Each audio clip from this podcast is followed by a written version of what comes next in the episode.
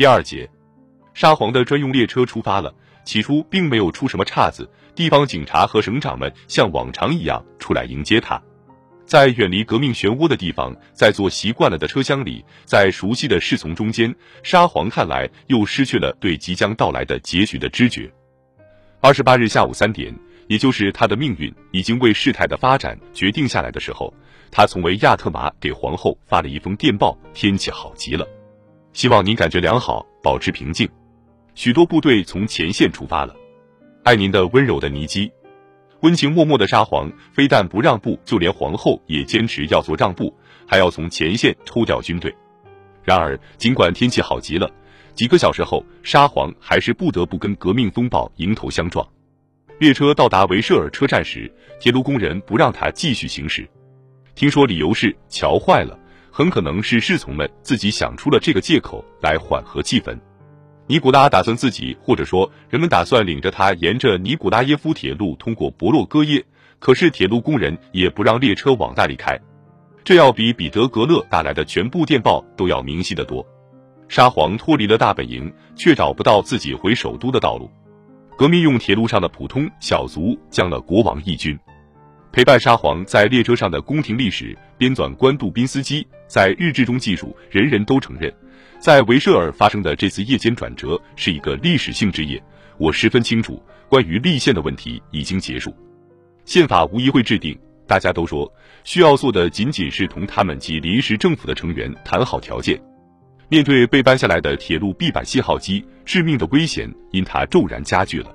弗列杰里克斯伯爵、多尔戈鲁基公爵、莱赫滕贝尔格斯基公爵，所有人，所有高级贵族老爷们，现在都在争取立宪。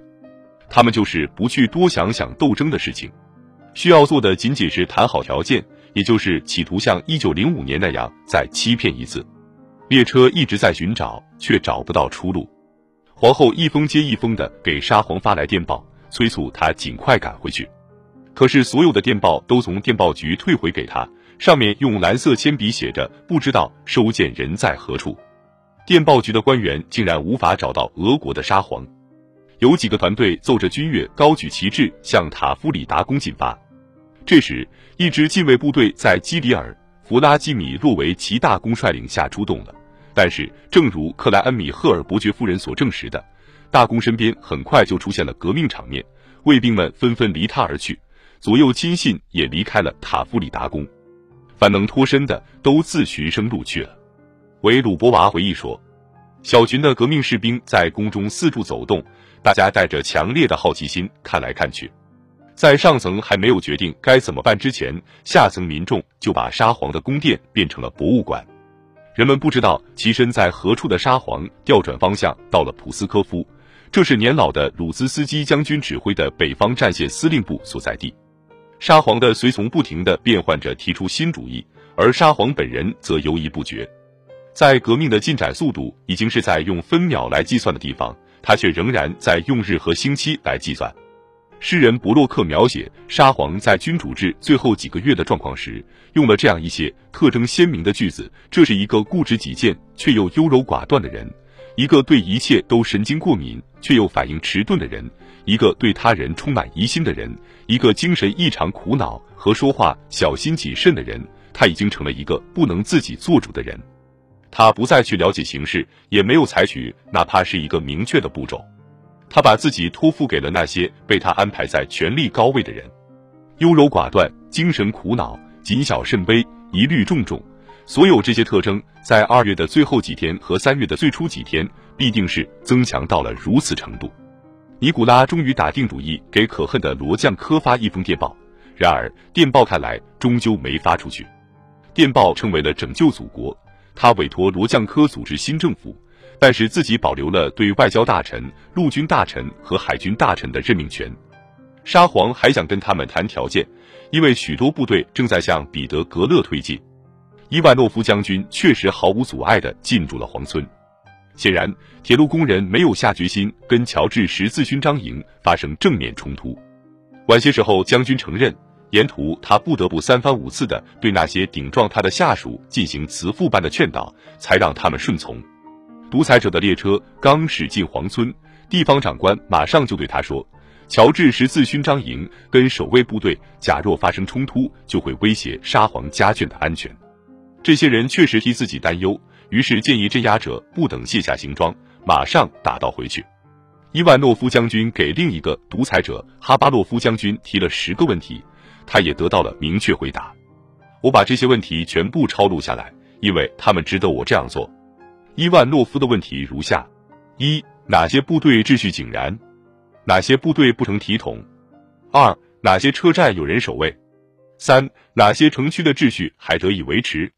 四、什么机构在这些城区行使权力？五、所有政府部门都在正常上班吗？六、目前哪些警察局在您的掌握之中？七、目前哪些军事部门的技术和经济机关在您的掌握之中？八、您拥有多少粮食储备？九、落入哗变者之手的武器、大炮和军用储备多不多？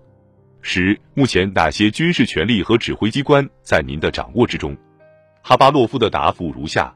一处在我掌握之中的有海军部大楼里的四个禁卫连、五个骑兵连和哥萨克骑兵连、两个炮兵连，其他部队都转到革命分子一方去了，或者同他们达成协议保持中立。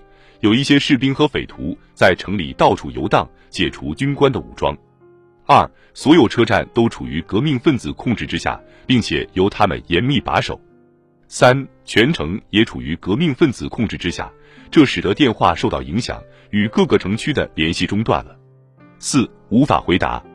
五大臣都被革命分子逮捕了。六完全没有。七没有。八我没有掌握粮食。二月二十五日时，全城有五百六十万普特面粉储备。九全部炮兵机关都处在革命分子控制之下。十受我个人指挥的只有军区参谋长，与军区其他机关失去了联系。得到对局势如此明确的说明以后，伊万诺夫将军同意把自己尚未卸载的军用列车开回德诺车站。大本营的主要成员之一卢科姆斯基将军下结论说：“就这样，拥有独裁全权的伊万诺夫将军这次差遣，除了丢失脸面以外，什么也没得到。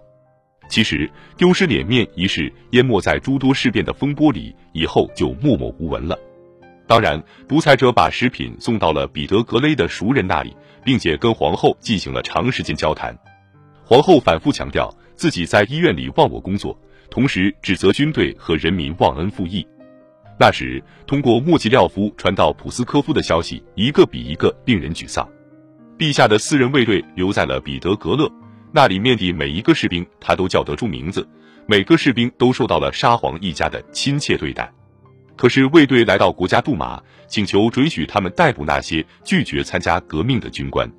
海军中将库罗什报告说，采取措施镇压卡朗施塔德的起义是不可能的，因为他连一支部队也不能保证靠得住。